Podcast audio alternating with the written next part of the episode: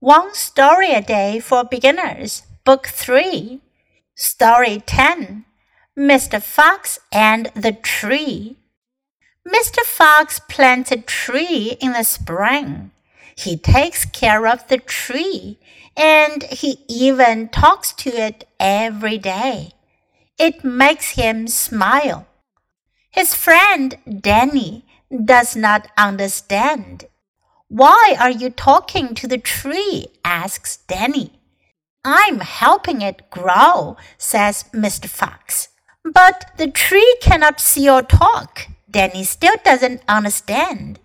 But it can feel, and so can I, says Mr. Fox. 这个故事讲的是 Mr. Fox 福克斯先生 and the tree 和树。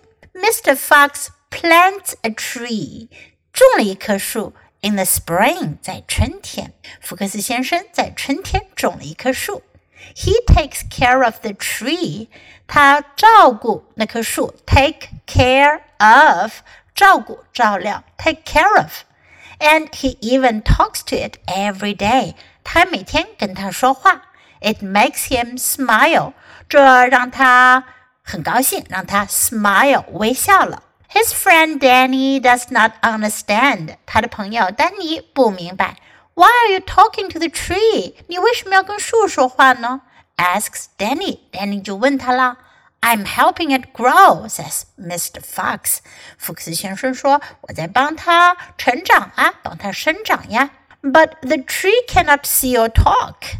Danny still doesn't understand. 丹尼还是不懂。可是树它不会看，也不会说话呀。 But it can feel. 可是它有感觉呀。And so can I. 我也可以。So can I. So can I. 我也可以。福克斯先生认为 the tree is happy. 树很快乐，因为它跟他说话了。What do you think? 你们觉得呢？Okay, now listen to the story once again. Mr. Fox and the Tree. Mr. Fox plants a tree in the spring. He takes care of the tree and he even talks to it every day. It makes him smile. His friend Danny does not understand. Why are you talking to the tree? asks Danny. I'm helping it grow, says Mr. Fox. But the tree cannot see or talk. Danny still doesn't understand. But it can feel, and so can I, says Mr. Fox.